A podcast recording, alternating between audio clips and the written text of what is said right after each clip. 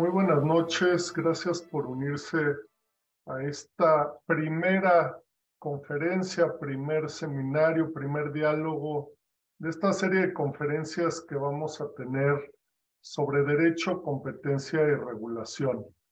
Me da un enorme gusto esta invitación que, que me hace IntelliJuris para coordinar esta serie y me da un enorme gusto también eh, pues tener hoy estos invitados.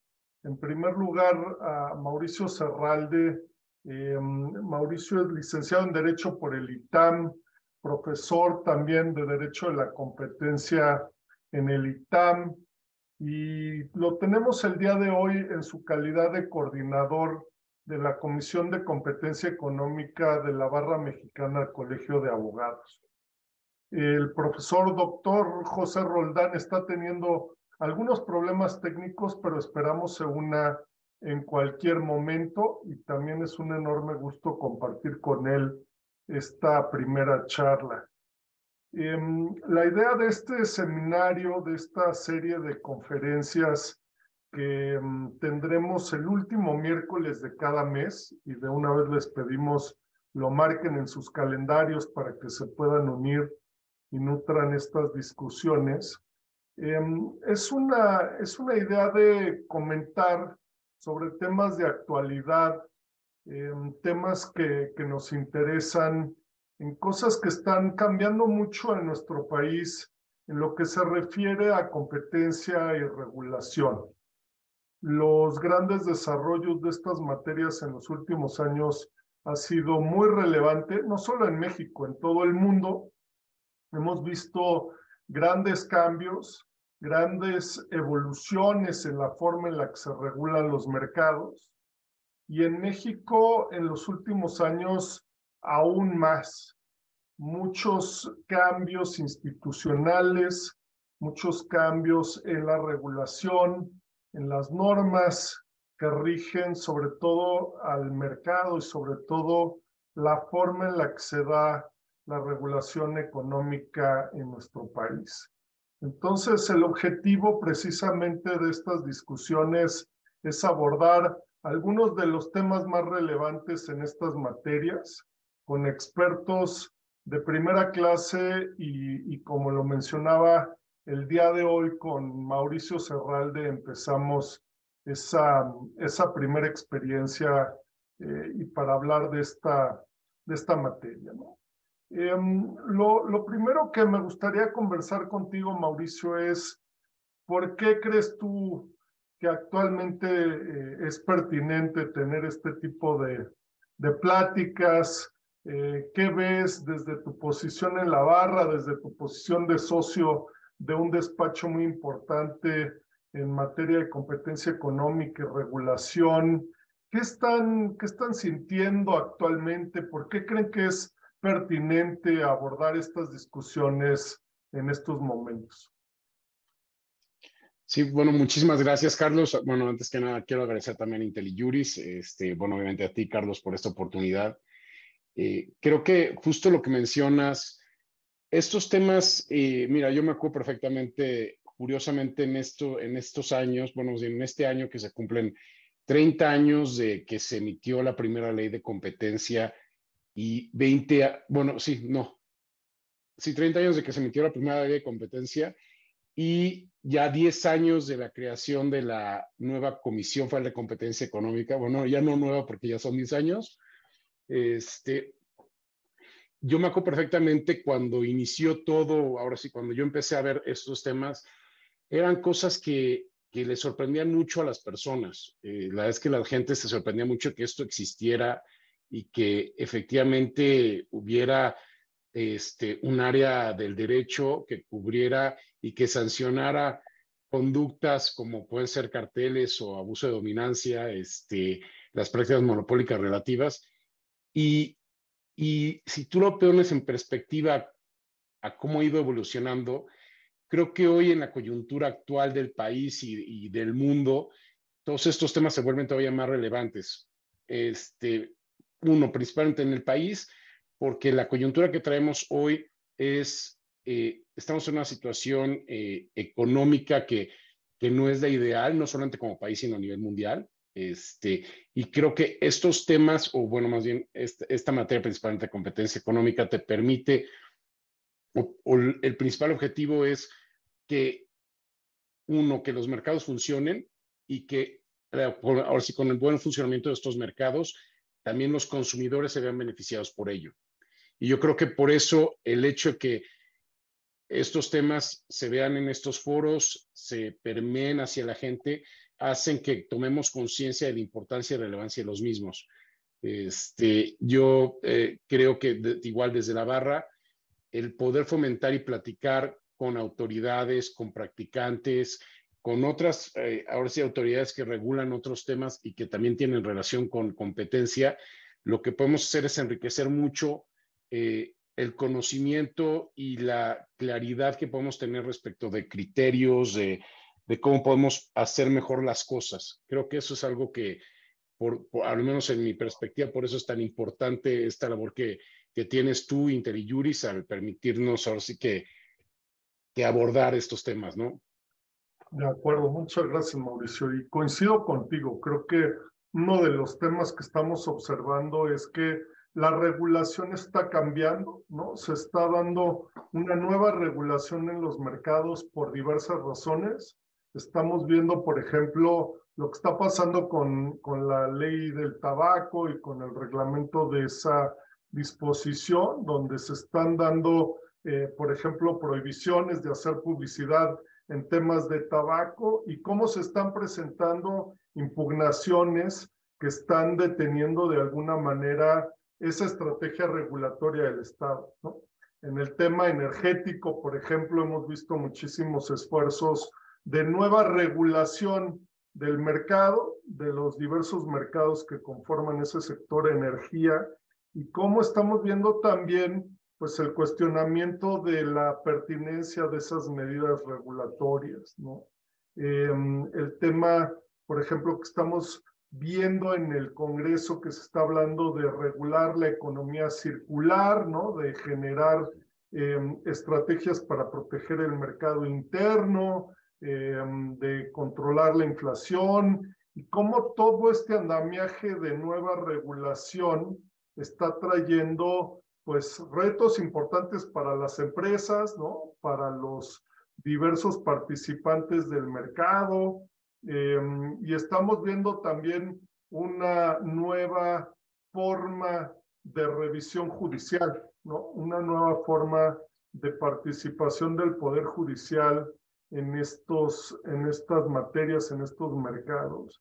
Y como tú bien dices, creo que una parte muy importante de eso tiene que ver con la competencia en los mercados y proteger el proceso de competencia y libre concurrencia y de alguna manera ponderar si las medidas regulatorias no están lastimando el proceso de competencia, la libertad de las personas para el trabajo, eh, la libre empresa. Y creo que todo esto, eh, pues sí, ha puesto en predicamento muchos de los, de los, pues, de las, digamos, eh, cuestiones entendidas que teníamos con el Estado regulador en nuestro sistema con un eh, andamiaje institucional que considerábamos ya muy sólido, como tú bien dices, con instituciones que llevan, pues muchas de ellas más de 30 años, ¿no? Quizá con este reacomodo que tuvimos hace 10 años con, con la nueva Comisión Federal de Competencia Económica, el Instituto Federal de Telecomunicaciones, alguna forma de reacomodo de los reguladores en el sector energético, ¿no? Pero que, que a últimas fechas han tenido de alguna manera que, que revaluar esa, esa regulación y ese acomodo institucional, ¿no? Em, yo creo que, que la regulación actualmente está eh, pues siendo altamente cuestionada por los operadores, yo diría que, que más que nunca quienes participan en los mercados están eh, resistiendo el cambio regulatorio y el, la nueva forma de hacer regulación por parte, sobre todo el gobierno eh, federal, pero también de los gobiernos de los estados. ¿no? Creo que ahí hay un tema bien interesante que ha sido menos explorado. veo que varios de los participantes en la discusión, de quienes nos están acompañando en esta discusión, son de varios estados de la República donde se ha presentado también este reto a nivel local, ¿no?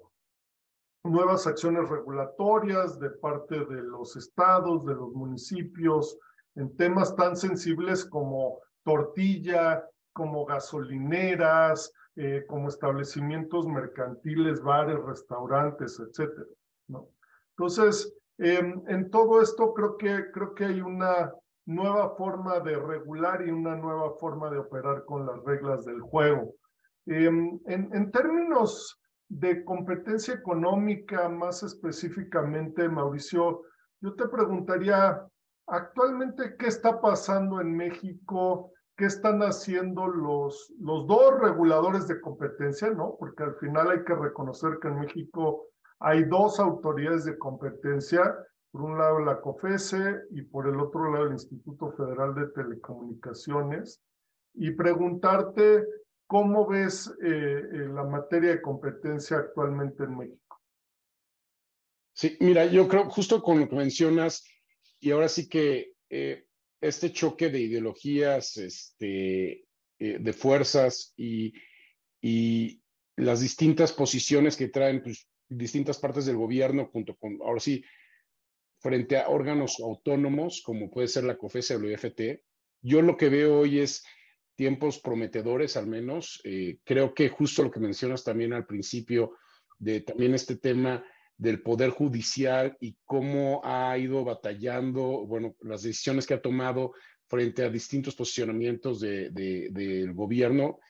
Eh, recientemente, este, ahora sí que esta decisión que tomó el Poder Judicial de eh, sí ordenar al Senado y bueno, y al, Poder Ejecutivo de hacer el nombramiento de los comisionados faltantes que había en COFESE, que era un tema que teníamos pendiente y de mucha preocupación, porque eso sí podía derivar en falta de, operación por parte de esta autoridad, ¿no?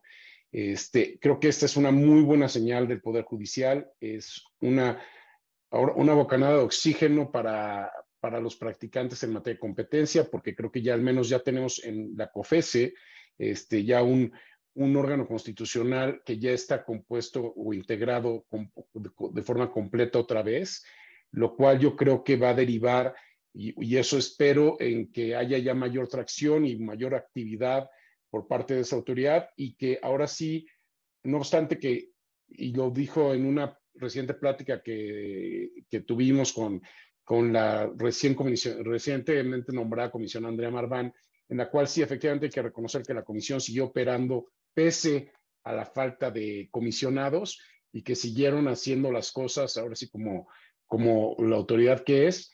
Yo creo que ahora ya con, con estos nuevos nombramientos, creo que la comisión tiene una gran oportunidad de eh, reactivarse y de ahora sí que generar todavía más investigaciones, eh, ahora sí que ser una actividad mucho más proactiva este, frente a todos estos temas regulatorios que tú también mencionas. Tenemos ahí el tema pendiente del IFT, bueno, el IFTEL, que eh, asumimos que la, bueno, la Corte debe resolver en el mismo sentido y es una cuestión de tiempo en el cual también quede otra vez integrado en su totalidad el pleno del IFETEL y que también el IFETEL, este, como órgano autónomo, constitucional autónomo, también este, pueda llevar a cabo ya todas estas actividades y ahora sí que que usen las herramientas que tienen en la ley para llevar a cabo, pues ahora sí que el mandato que tienen, ¿no? El mandato constitucional.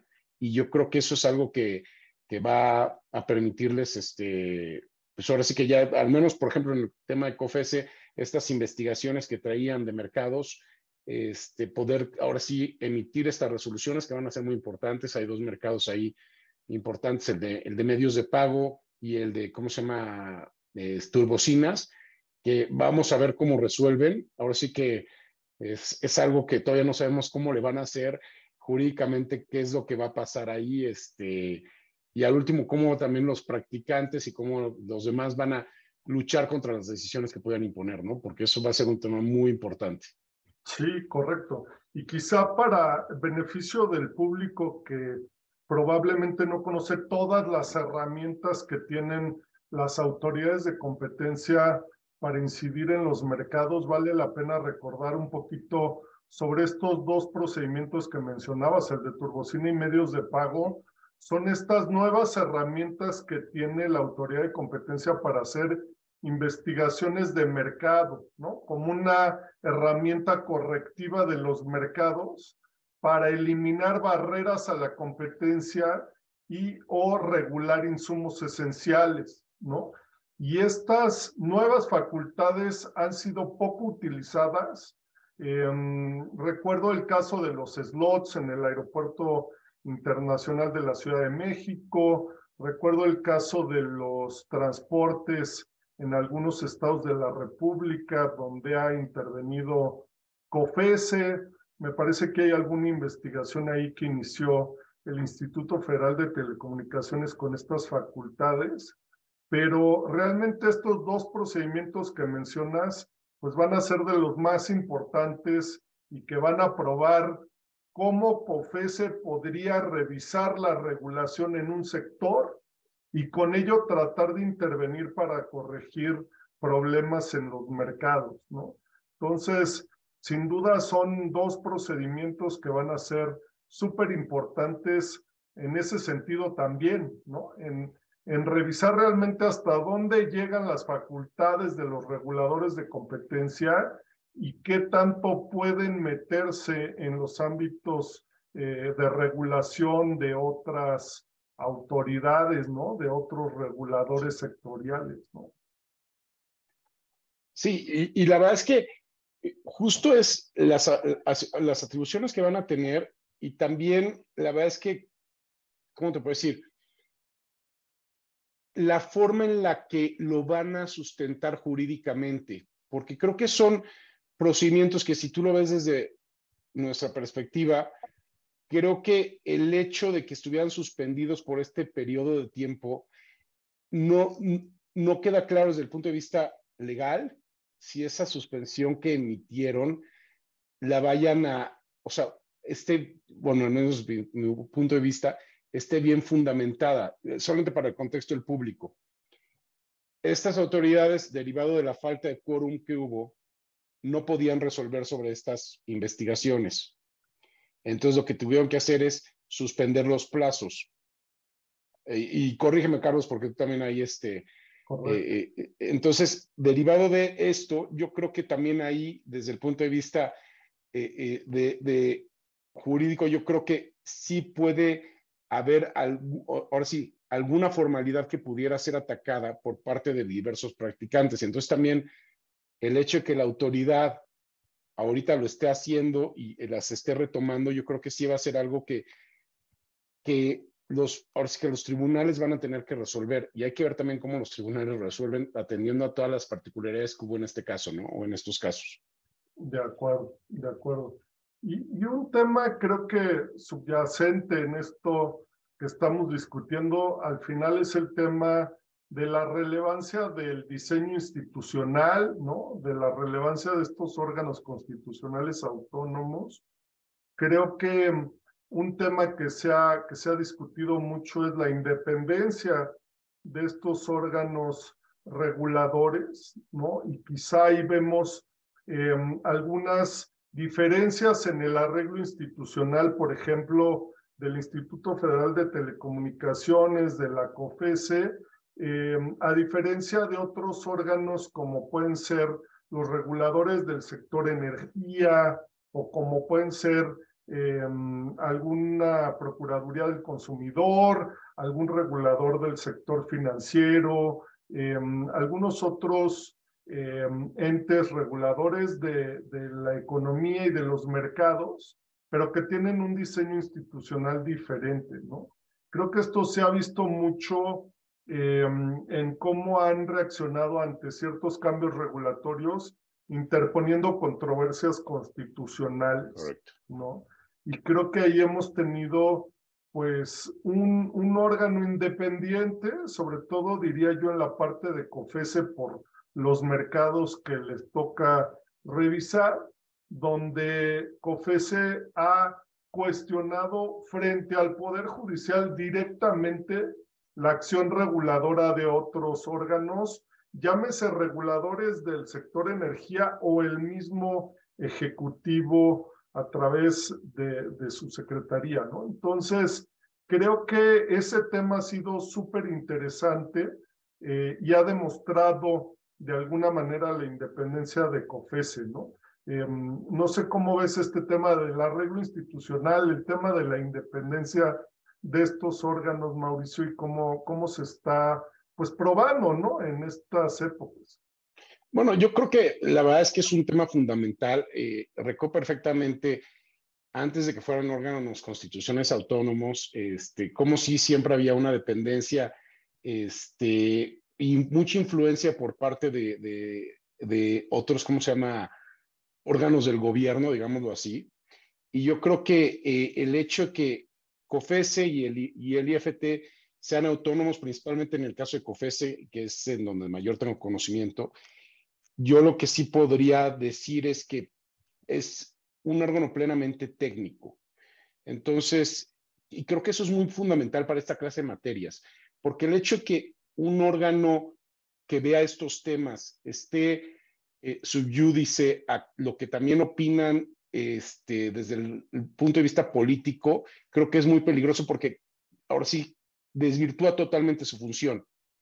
Aquí creo que esta clase de órganos tienen que atender específicamente a los temas técnicos y a resolver desde el punto de vista técnico. Y, para eso también hay otras instancias políticas que son las que podrían este, pues, atender diversas particularidades, ¿no? Eh, por ejemplo, me acuerdo perfectamente en casos de, análisis de control de concentraciones en otros países, hay resoluciones en las cuales se, se, en lugar de ver el tema de competencia, se les pide a las partes mucho más cuestiones de, de eh, eh, para, para poder aprobar alguna operación, cuestiones mucho más de, de poner ciertos, o, sea, de hecho, de hacer donativos o de permitir que ciertos trabajadores este, eh, eh, operen en las plantas, eso en el caso de Sudáfrica, que tienen hasta cuotas, y, y así es como operan en otros, en otros países. Y el hecho de que en México sí sean, atiendan a principios técnicos de la materia, creo que al menos a nosotros nos da certeza en cómo esta autoridad puede, eh, o, cómo, cómo estas autoridades operan, ¿no? Totalmente, y creo que hace una entrada triunfal el doctor Roldán para precisamente comentar sobre este tema donde él es uno de los principales expertos en el país, el tema del arreglo institucional, ¿no? Y ahí me, me gustaría mucho su opinión, doctor, sobre el tema de, eh, pues, cómo, cómo ve el tema institucional con estos órganos reguladores y las diferencias que hay entre los diferentes reguladores en la economía mexicana, ¿no? no, no, no, y qué gusto primero saludar a Mauricio, que hace un buen rato que no nos saludábamos, y por supuesto con Carlos, y, mis disculpas a todos ustedes. Eh, pero a ver, entrando en materia y sin más preámbulo, eh, yo creo que estamos en una etapa bien interesante, dado el diseño que, que, que tuvimos de hace, del 2013, que es un regulador sectorial que es a la vez órgano de competencia y por otra parte la Comisión Federal de Competencia como órganos eh, de competencia. Y, esto nos, nos dio un punto de partida en el cual, eh, eh, como país, abordamos los, las cuestiones de competencia con estos dos órganos constitucionales autónomos. yo diría para bien o para mal. Por supuesto, cuando se estaba discutiendo las iniciativas de reforma constitucional, Em, yo recuerdo alguna discusión muy, muy em, eh, fuerte. En ese tiempo estaba el senador Corral como uno de los impulsores de esta reforma constitucional y se le hacía ver como cuál, es, cuál podía ser el escenario posible con estos dos reguladores en, en, la materia y cuáles, pero todavía no teníamos del todo, eh, como es natural, la eh, claridad de qué es lo que se venía, pero algo se iba a venir, ¿no? Y creo que ahora con estas cuestiones de economía digital estamos viendo el, problema y es que hay zonas grises en donde hay duda de si eh, a quien corresponde conocer es el FT o bien a COFES. Y, ahí ahora estamos viendo, pues, por supuesto, estos problemas. Ahora, em, creo que hemos tenido, me parece que una buena experiencia si es que queremos hacer una evaluación general, em, pero también tenemos ahí, por supuesto, los claroscuros y los retos, ¿no? Eh, ¿Cuáles son los claroscuros? Que, por supuesto, hay en ocasiones, como es natural, pero eso también nos lleva a ver cuál es la sensibilidad de cada uno de los, eh, de los órganos competentes en materia de competencia, em, que hay una diversidad de entendimientos sobre la competencia. Yo creo que eso es natural, pero eso por supuesto también nos lleva a un tema en el cual se pueden generar incertidumbres o bien se pueden generar esos escenarios estratégicos en donde las zonas grises eh, por supuesto, a veces uno eh, escucha que eh, para ciertas cuestiones sería deseable que conozca el IFT o para otras cuestiones sería deseable que conozca la Comisión Federal de Competencia. Y ahí tenemos este problema. Pero la otra cuestión es que yo creo que esto nos lleva también a los escenarios de, conflictos de competencia, ¿no? Ya hay un buen número de, de casos que ha resuelto eh, los tribunales especializados, van dejando ya algunos precedentes que nos permiten ir eh, estableciendo ciertas zonas de certidumbre respecto de qué cuestiones les podría corresponder conocer a qué eh, órgano en materia de competencia, pero yo creo que también hay muchas más preguntas de las que, de las que podemos todavía tener. Y ahí tenemos pues ciertas zonas de incertidumbre, ¿no? Y, vean ustedes que no solamente son zonas de incertidumbre en las cuales la pregunta está en a qué órgano corresponde, sino el tiempo que para definir una cuestión de competencia pasa y que en ese tiempo pues están sucediendo cosas en la economía, ¿no? Eh, concentraciones que eh, sería deseable que se realicen lo más pronto posible y que no se realizan, sino que tienen que esperar los tiempos de los tribunales y bueno, algo está pasando en el mercado y por supuesto algo está pasando con las transacciones eh, que potencialmente pueden realizarse, pero que requieren eh, una definición em, sobre si se, eh, si se ve con buenos ojos o no, dicho en términos coloquiales, la concentración.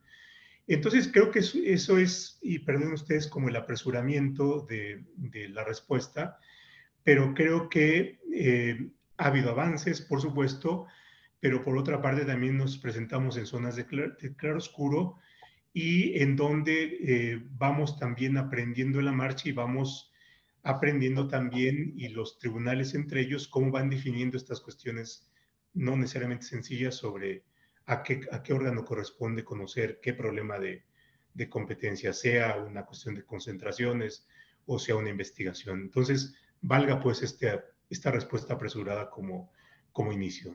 Muchas gracias, doctor. Y, justo creo que se toca un punto interesante que a ti, Mauricio, te ha tocado ver este, en tu práctica, se ha discutido en la barra, ¿no? El tema de estos conflictos entre IFT y COFESE como, digamos, un costo que genera este diseño institucional. No sé si nos puedes platicar un poco más de, de algunos casos, algunos mercados donde esto se ha presentado como bien lo dice el doctor Roldán. Sí, sí, correcto. Y bueno, creo que el primer punto importante es, yo sí creo, bueno, cuando se creó, bueno, cuando se emitió la ley, al principio estaba muy dudoso de si, si tendría que haber dos autoridades que vieran de competencia precisamente por esto. Eh, al final yo creo que sí fue un buen diseño porque creo que este, el hecho de que el, IFETEL eh, esté encargado temas principalmente de telecomunicación y con el tema de competencia, eh, creo que sí le dan todo ese aspecto y todo ese conocimiento técnico que eh, otra autoridad no tendría. Dicho esto, creo que ahorita el principal problema que estamos enfrentando es el tema de tiempos con los tribunales, porque están tardando muchísimo en poder resolver estos conflictos, cuando en principio debería ser un tema por ley que sería bastante rápido, si no me equivoco, deberían de resolver aproximadamente en 10 días hábiles a partir de que se presente el conflicto por parte de las autoridades, lo cual definitivamente no está sucediendo. Y el segundo también es esta hambre de las autoridades, tanto el COFESE como el IFT, de tratar de reclamar jurisdicción sobre casi todos los mercados que se les puede ocurrir. Este, la verdad es que creo que si hay mercados que pueden ser este, pues, áreas grises y que sí deberían de, de, verse con, con, estos conflictos competenciales, pero hay otros en los cuales creo que, o yo en lo, personal creo que también pueden ser muy claros de una autoridad u otra.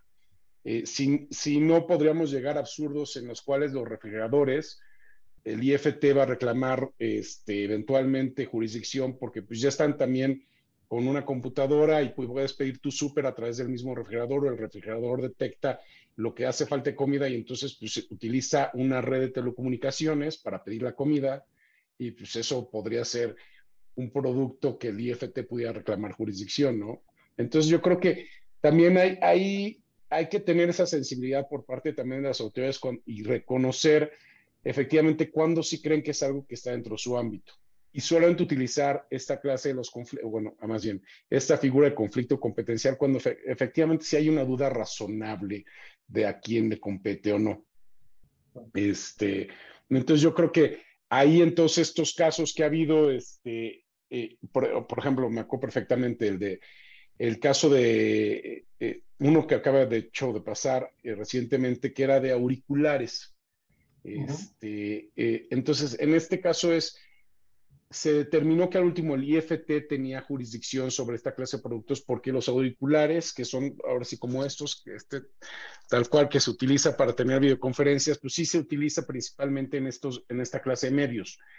Este, pero igual, o torres, torres de telecomunicación. La torre como tal debería pertenecer a COFESE, ¿no? Pero al mismo tiempo, los instrumentos que van en la torre y que permiten y que son, solamente pueden ser de uso exclusivo de una red de telecomunicaciones y que su único propósito es para la, ¿cómo se llama? La telefonía este, celular, entonces eso correspondería al, al, IFT. Entonces yo creo que esas son la clase de cosas que se van analizando poco a poco. En el caso, por ejemplo, este, eh, eh, en asuntos de, si no me equivoco, fue la compra de Time Warner, en el cual había varios o sea, en principio son todos los canales de, HBO, todas estas, plataformas que sí son correspondientes al IFT, pero al mismo tiempo también había merchandising, que había productos como tal que no son utilizados en temas de telecomunicaciones, ¿no? Entonces, la playera de DC Comics, pues esos mercados y todo ese merchandising, pues sí corresponde a COFESE. Y esas son las clases que sí los tribunales están analizando y están viendo para qué autoridad le corresponde o no, y son los casos que sí deberían de ameritarse, ¿no?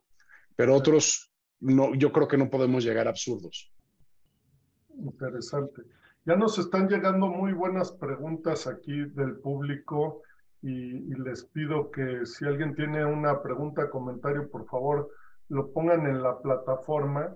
Y tratando de hilarlo con, con algo de lo que estamos discutiendo, es precisamente un comentario sobre los mercados digitales, ¿no? La regulación de mercados digitales, de nuevas tecnologías y cómo esa regulación o esa sobreregulación que se puede dar en algunos casos podría generar efectos anticompetitivos o frenar la innovación en algunas, en algunas situaciones, ¿no?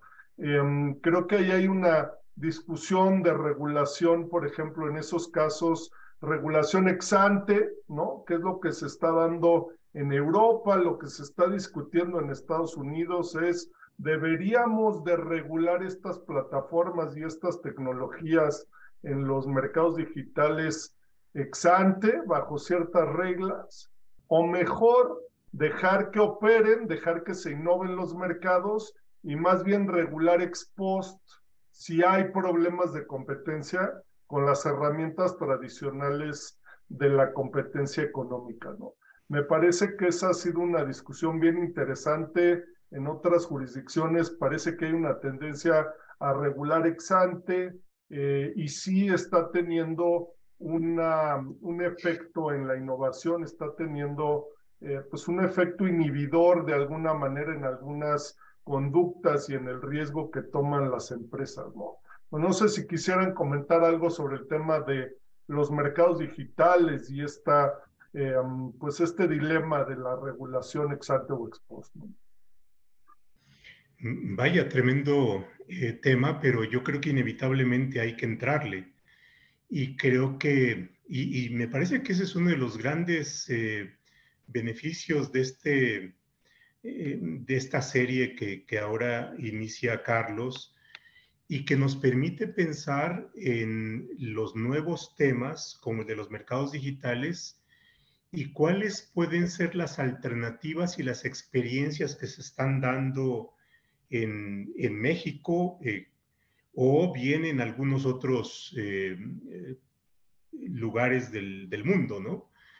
Porque, a ver, por supuesto no soy experto en cuestiones de mercados digitales, pero de lo que he leído, Primero, el tema en sí mismo tiene una novedad eh, y por lo tanto hay que aproximarse a este objeto, los mercados digitales, eh, incluso desde herramientas económicas, eh, digamos, no tradicionales.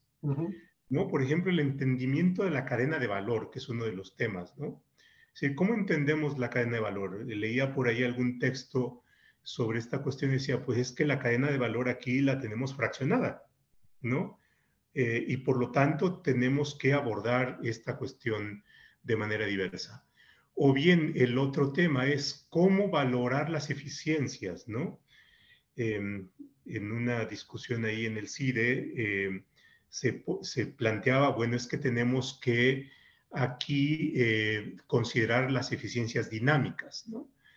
Eh, y por lo tanto esto nos, eh, nos lleva a un entendimiento en donde lo tradicional o lo ortodoxo tiene sus límites y, y, ahí hay que, hay que entrarle, porque efectivamente, sí, una de las cuestiones que es relevante en la finalidad constitucional, legal y económica de la competencia económica, que es em, propiciar, entre otras cuestiones, también innovación y que eh, precisamente el que eh, la eficiencia sea el punto central que nos permite distinguir entre si hay o no una eh, práctica monopólica y si esta es, y si esta tendría que ser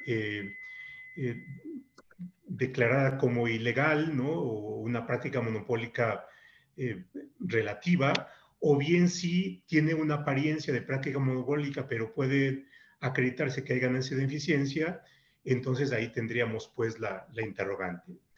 Y si es, y, si la, la, cuestión central está en si hay o no innovación, pues entonces, eh, en términos de una regulación ex ante, este es el, eh, como como el cristal, como el cristal cortado, la piedra preciosa que hay que, que hay que cuidar, ¿no? Porque efectivamente una regulación eh, exante puede matar innovación, ¿no? Y, eh, pero eso no descartaría de inicio una regulación exante. La cuestión está en cómo, ¿no? En cómo, en cómo ponerse los guantes para tratar cristalería fina y por una parte posibilitar que haya innovación y por otra parte evitar aquello que, que, queremos eh, proteger con una regulación ex ante, no sé, por ejemplo, datos personales, ¿no? O, ciertos derechos del consumidor. El, tema de información me parece que es una de las cuestiones centrales, ¿no? Los datos personales me parece que es una de las cuestiones eh, relevantes, ¿no? El cuidado a cierta población que puede estar en condiciones de vulnerabilidad, ¿no? Eh, en fin, la, la posibilidad de, o, el riesgo de fraudes, no sé, hay, una serie de cuestiones que, que, pueden ser complejas y que las tecnologías nos ponen ante nuevos retos, que, que ahí está el, el, con una de las cuestiones como delicadas, ¿no? La verdad es que yo no tendría una respuesta definitiva, no descartaría regulación ex ante, pero habría que ver cómo, y por supuesto también habría que eh, ver eh, pero, pero aún la regulación ex post o las intervenciones ex post tampoco están exentas de, de, digamos, de los retos de inventar novedades. ¿no? Sí, sí. Y, y ahora que mencionabas eso, doctor, me viene a la mente un ejemplo que se suele dar con este tema de los mercados dinámicos, ¿no? Y efectivamente los mercados digitales son de estos mercados muy dinámicos y se habla mucho del ejemplo de MySpace, ¿no? Que en su momento era la red social más importante, por lo menos en los Estados Unidos, y tenía el noventa y tantos por ciento del mercado, y los comentaristas decían, es imposible que alguien rompa el monopolio de MySpace, ¿no?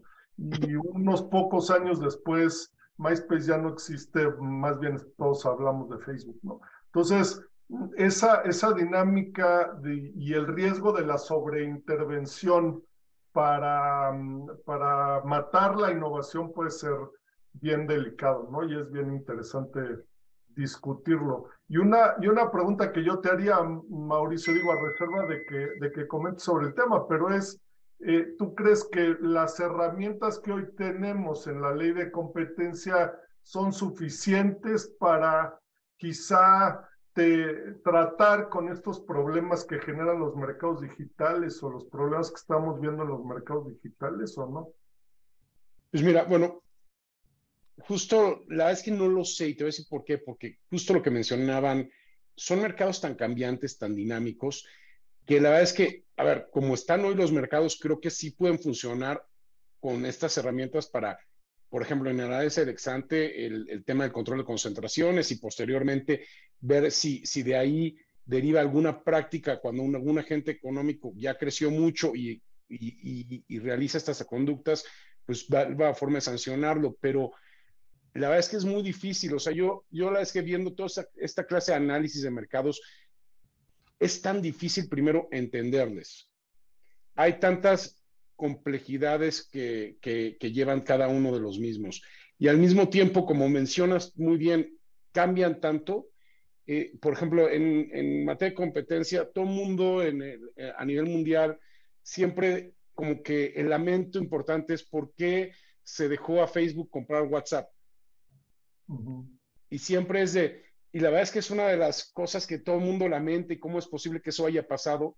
Y tú lo ves ahorita, en, en realidad no es que haya habido algún cambio, es más, de hecho, la otra vez estaba leyendo el tema de que, si no me equivoco, Facebook invirtió 22 mil millones de dólares para comprar WhatsApp y hoy la recuperación que ha hecho de esos 22 mil millones de dólares son 800 millones. Y la verdad es que no es que haya desplazado a tantas o sea, no es que haya habido un efecto anticompetitivo. Si te fijas, se crearon otras plataformas. En México sí es muy, muy utilizado WhatsApp, pero en China hay plataformas que son muchísimo más grandes que WhatsApp. Uh -huh. o, o, el, o, por ejemplo, el tema de, de, Google. Cuando se ordenó y cuando para a Microsoft, este, todas estas prácticas que se le acusaban de abuso de dominancia, uno de sus productos estrellas era el Microsoft Explorer. Antes, si, si, todos recuerdan, teníamos 90% de las personas utilizaban Microsoft Explorer. Conforme ha pasado el tiempo, ya Google y Google Chrome principalmente ya tienen aproximadamente 60% del mercado. Y eso, y eso implica que tal vez mañana va a haber otra plataforma que se va a crear con un buscador más eficiente, con algoritmos, con mejores algoritmos, que va a desplazar inmediatamente a, a, a Chrome. Y, y estamos hablando de que esto ha pasado en, en periodos de tiempo demasiado cortos. Si uno lo ve comparado contra otras industrias en las cuales para que una gente creciera y desplazara al que en un momento era el dominante, eran décadas. Aquí estamos hablando que pueden ser años y en unos casos hasta meses. Bueno, la irrupción del chat GPT, que es, claro. ¿no? que es de antier, pero que está, eh, por supuesto, colocándonos ante no solamente un tema de buscar información, sino de procesar información, en fin. Sí. Podríamos haber hecho nuestra ponencia aquí en ocho segundos preguntándole a Chat Qué era el tema de regulación y competencia. ¿no? Es más, yo creo que habría que abrir aquí otra pantallita y poner el chat a ver sobre esto qué piensa Chat GPT, ¿no? Exacto, exacto ponerlo como participante en todas nuestras discusiones. Sí, sí. Um, sí, pues. Creo que otra pregunta interesante que nos hacen es sobre la solidez que puede tener este andamiaje institucional, ¿no? Este, creo que ha tenido ciertos retos. El tema de los nombramientos de comisionados que mencionaba Mauricio ha sido un tema importante. que el Poder Judicial tuvo una intervención muy, muy relevante para efecto de que ahora en COFESE se haya nombrado a los tres comisionados que faltaban y que, por otro lado, dado que no se ha resuelto la controversia constitucional que interpuso el Instituto Federal de Telecomunicaciones, no se han nombrado a esos comisionados en el instituto y cosas similares pasan con el INAI o con otros reguladores, ¿no? Entonces, Em, un poco preguntarles sobre em, la solidez, es un poco la pregunta, la solidez que pueden tener estos órganos constitucionales autónomos em, en, su, en su desarrollo y también el rol, yo les preguntaría también sobre el rol que tiene el Poder Judicial, no solo en la parte directamente institucional, sino también pues si el Poder Judicial se convierte en una parte de la regulación, al menos en la revisión de cierto tipo de regulación, pues estamos viendo que tiene una, eh, un rol fundamental, ¿no? Eh, sí, yo creo que inevitablemente los jueces en lo individual y los, el Poder Judicial en lo general tienen una participación central en la definición de las reglas de, del mercado vía la revisión de actos de autoridad o bien vía la posibilidad que tienen de revisar la constitucionalidad de, de las leyes. Eh, yo creo que hemos tenido eh, un poder judicial que, que, está aprendiendo. Creo que el hecho de que se hayan generado tribunales especializados eh, permite concentrar y especializar a jueces y magistrados en esto y me parece que tenemos realmente juzgadores notables por el conocimiento, por la profundidad con la que han asumido su función y creo que ese es uno de, las, de los méritos.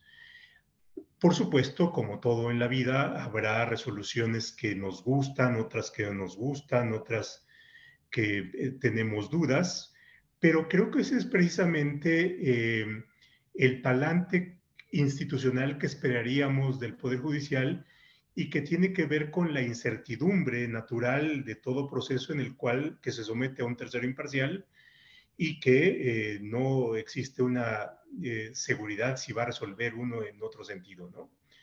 digamos, en ese sentido creo que la incertidumbre es sana. Ahora, la otra cuestión es, creo que hemos tenido también una buena capacidad de innovación y de ir más allá. Eh, pienso en estas decisiones en, justicia cautelar o medidas cautelares en las cuales se ha suspendido con efectos generales una determinada propuesta de reforma. Por supuesto, ha sido una, han sido decisiones polémicas y qué bueno que así sean, porque además nos pueden a pensar, pero me parece que más allá de, la polémica, hay un sentido económico en, una decisión de suspensión con efectos generales. Y, me parece que si lo vemos desde la perspectiva de la competencia, tiene un sentido en la medida en que la eh, decisión del juez no tendría como tradicionalmente podría ser la protección de un, del quejoso, del demandante, y la creación de cierto estatus específico y diferente al resto de sus competidores. ¿no?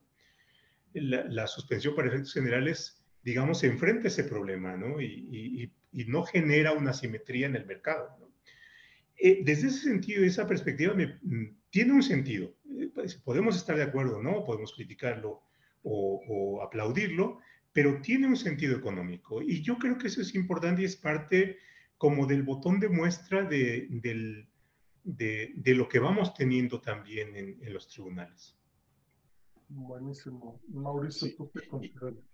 Mira, yo, bueno, coincido perfectamente con, bueno, con, el doctor que los tribunales sí han sido una gran herramienta y, un gran órgano para, para, para mantener la autonomía y para mantener estas decisiones y al mismo tiempo eh, la materia. Yo creo que los tribunales en materia de competencia son un ejemplo de lo que deberían, de los tribunales que tenemos hoy en, en, todos sentidos. Pero justo ahorita estaba pensando en lo que preguntaste al principio de, el andamiaje y de cómo vemos a las autoridades y la autonomía de las mismas. Yo la es que creo que, este, recordando mucho a cuando ahora sí, cuando se emitió la ley hace 10 años, y cuando se creó la figura de bueno, más bien, cuando se les otorgó la figura de órgano constitucional autónomo, que yo también era medio escéptico de, de uno, si era la figura correcta, y segundo, si meter tantos, este, ahora sí, tanto eh, de los procesos que van a llevar, que llevaron a cabo para la creación de estos órganos dentro de la Constitución. Y yo hoy creo que fue una decisión muy, muy acertada, porque el hecho de tener este, hasta el, nombramiento de los comisionados a nivel constitucional ha hecho que políticamente no se vean tan afectados, en, en el sentido de que para poder hacerles cambios a estos órganos, es, ahora sí, el estándar es muchísimo más alto. Y eso ha permitido que al menos mantengan esta función y esta autonomía. Y si bien es cierto, tuvimos estos temas de que no se les no se hicieron nombramientos de comisionados, creo que al fin y al cabo el Poder Judicial, este, en una correcta decisión, eh, ordena al Ejecutivo para que se nombren estos, eh, ahora sí que se, se, den estos nombramientos y proteja la, ahora sí la autonomía de los mismos. Y precisamente eso yo creo que hace que tengamos comisionados que son expertos en la materia o que tienen conocimiento de la materia, que contrario tal vez algunos otros órganos dentro del gobierno, sí se permite que se ocupen por, ahora sí, por personas que son más bien allegados políticos a los cualquier gente o cualquier partido que esté en el gobierno en su momento y al mismo tiempo que ahora sí que cumplan con esos intereses, ¿no? Yo creo que aquí es algo importante que se haya metido a nivel constitucional y que pues, definitivamente ayuda a que, estos órganos este, pues, pues tengan esa autonomía.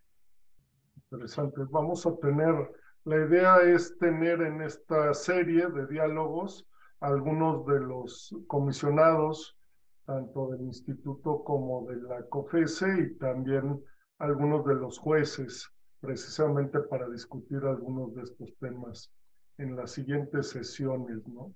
Em, se nos viene el tiempo encima, estamos terminando con la sesión de hoy, pero siempre me gusta cuando tenemos a expertos como ustedes, eh, Mauricio y doctor Roldán, eh, jugar un poco con la bola de cristal, ¿no? Y pensar un poco qué consideran que es lo más relevante que viene en materia de competencia y regulación, este año o en, o en los años siguientes y también quizá pensar en algunas faltantes de cosas que no se estén haciendo, que no estén viendo estos órganos un poco para, para pensar a futuro, ¿no? Em, bueno, muy sintéticamente, por supuesto, parte de esto son estos temas de los que estamos hablando y la novedad del conflicto que viene. Ahí tenemos una primera cuestión. La otra creo que va a tener una combinación con el tema político, eh, dependiendo, por supuesto, de qué es lo que pase en el resto de esta administración y, eh, y, en, el cambio que se avecinaría en poco más de un año y medio. Eh, y es de qué manera se va asumiendo en en democracia y en cambio de poderes la relevancia de la competencia eh, y por otra parte, eh, digamos, esta eh, convivencia entre los poderes tradicionales y los órganos constitucionales autónomos. Al igual que Mauricio, yo creo que al paso de los años la creación de estos OCAS ha resultado positivo, han eh, ido ganando su presencia, su solidez. Eh, la Corte ha, sido eh, muy importante en la consolidación de garantías institucionales y el hecho de que eh, se hayan dado los nombramientos en buena medida a partir de, de, las resoluciones judiciales, habla de esto. Entonces yo vería en el futuro, por una parte, estos nuevos fenómenos eh, económicos y su procesamiento en las instancias de competencia, la otra tiene que ver con el clima político, pero la otra yo creo que también tiene que ver con eh, la propia evolución de las formas de apreciar la competencia de los propios órganos, sea el IFT o bien sea la Comisión de Competencia. Y en eso yo creo que em, em, los derechos del consumidor deberían estar más presentes, ¿no? Es decir, ¿de qué manera se, se ve que los consumidores sean los, los beneficiarios finales de, la competencia, creo que es una de las cuestiones en donde hay que darle más protagonismo a, las, a los beneficios al consumidor. Con eso terminaría el tema. Muchas gracias, doctor. Mauricio. Sí, yo también creo que, bueno, evidentemente vamos a ver cómo evoluciona el tema político. Este, creo que los siguientes dos años van a ser años fundamentales, este, no solamente en, la, en el tema competencia, sino en el tema político y la, vida del país y el futuro que tenemos. Eh, yo, en lo personal, yo sí veo que ambas autoridades, y espero que van a ser más activas, que van a estar tratando de investigar mercados nacionales que tengan relevancia, precisamente porque yo creo que eh, el hecho de que no lo hayan o, no hayan tenido esa actividad eh, tan, ahora sí tan activa en el pasado o en estos últimos dos años, este, creo que para fin de, para fin de sexenio es algo que, que vamos a ver bastante, o espero que sí. Y el otro también es cómo va a evolucionar y cómo van a atender ellos a cómo está también el tema internacional. Porque a nivel internacional, y bueno, lo acabamos de ver también los mercados digitales y cómo se están actuando contra todas estas empresas y conglomerados ya digitales inmensos, principalmente en Estados Unidos, yo creo que también va a tener un impacto en México. Vamos a ver cómo principalmente, pues ahora sí ambos, COFESE y IFT, este, atacan estos temas y cómo siguen estas dinámicas de estos, ahora sí, de, de, que se están dando a nivel internacional, ¿no? Creo que eso también va a ser muy importante. Yo creo que sí van a estar ambas autoridades muy atentas a lo que está pasando en Europa y en Estados Unidos y yo creo que van a seguir eh, lo que está pasando allá. Pues les agradezco muchísimo. Se nos quedan muchos temas en el tintero que creo que es bueno para efectos de esta serie. Como les decía, los últimos miércoles de cada mes los esperamos para estas discusiones con nuevos invitados, pero sin duda espero que el doctor Roldán y Mauricio nos acompañen nuevamente para seguir con estas pláticas. Gracias a todos los que se conectaron, gracias por sus amables comentarios, preguntas y nos vemos para la próxima. Muchísimas gracias por participar hoy. Hasta luego. Muchas gracias a todos. Gracias.